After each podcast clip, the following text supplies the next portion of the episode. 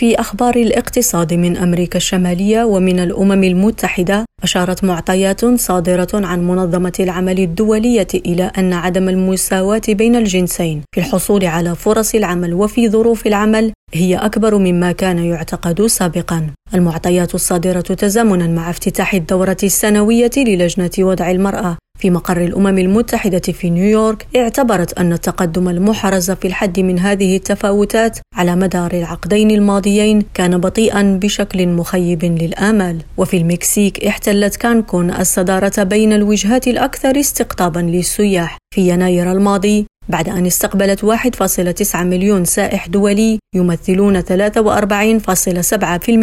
من إجمالي زوار البلاد. وحسب بيانات وزارة السياحة فقد زاد حجم السياح الدوليين في الشهر الأول من العام بنسبة 32% على الصعيد الوطني وبنسبة 13% مقارنة بالعام 2019 بشرى أزور ريم راديو واشنطن.